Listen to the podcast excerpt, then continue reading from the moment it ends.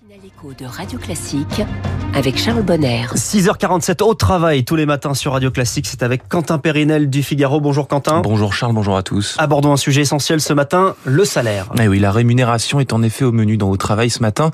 Euh, et ce concept en particulier qui s'intitule le biais d'ancrage, une notion qui est née dans les années 1970 et qui désigne un biais cognitif qui influence la prise de décision, précise les échos. Une première et même information est ainsi ancrée et surplombe, domine euh, efface absolument toutes les autres qui sont pourtant tout aussi pertinentes. Alors ce biais est particulièrement valable dans le domaine de la négociation salariale. Ainsi, à cause du biais d'ancrage, c'est le premier chiffre qui va être mis sur la table qui va dessiner l'ensemble des contours de la négociation. Et donc évidemment, plus ce chiffre est élevé, plus les perspectives s'annoncent réjouissantes et vice versa d'ailleurs. C'est pourquoi les premiers salaires ont une importance cruciale. Mal payé un jour, mal payé toujours, donc hein, si je caricature. Ah oui, absolument. Vous savez à quoi ressemble l'encre d'un bateau. C'est démesurément lourd et cela empêche tout mouvement, tout évolution hein, dans une négociation salariale. Le premier montant annoncé définit généralement le point de départ d'une négociation qui aura tendance à évoluer en moyenne de 20% autour de lui, précisant les échos. Comment atténuer l'effet de ce biais? Bah, Cela commence par dégainer soi-même le premier chiffre avant le recruteur ou le responsable RH, explique ainsi au site euh, Welcome to the Jungle Laetitia Vito, experte du monde du travail. Euh, identifiez votre vraie valeur en ayant une connaissance des prix pratiqués sur le marché.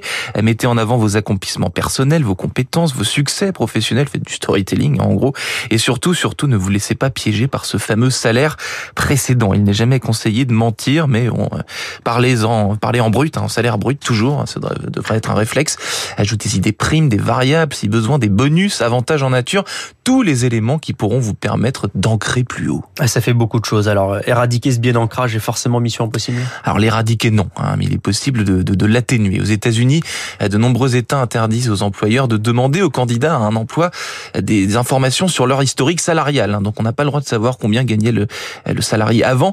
La transparence des salaires, dont le but est d'amoindrir les inégalités salariales, est également un argument efficace.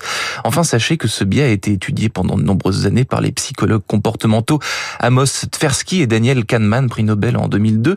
Cela dépasse largement le sujet de la négociation salariale. Un prix de départ influence toujours nos décisions et c'est valable pour n'importe quel achat du quotidien, par exemple. Donc Charles, la prochaine fois que vous vos courses, ça, va les égayer un peu à ce prix de départ. Merci Quentin Périnel. Au travail, tous les matins, on vous retrouve demain à la même heure. Très bonne journée à vous.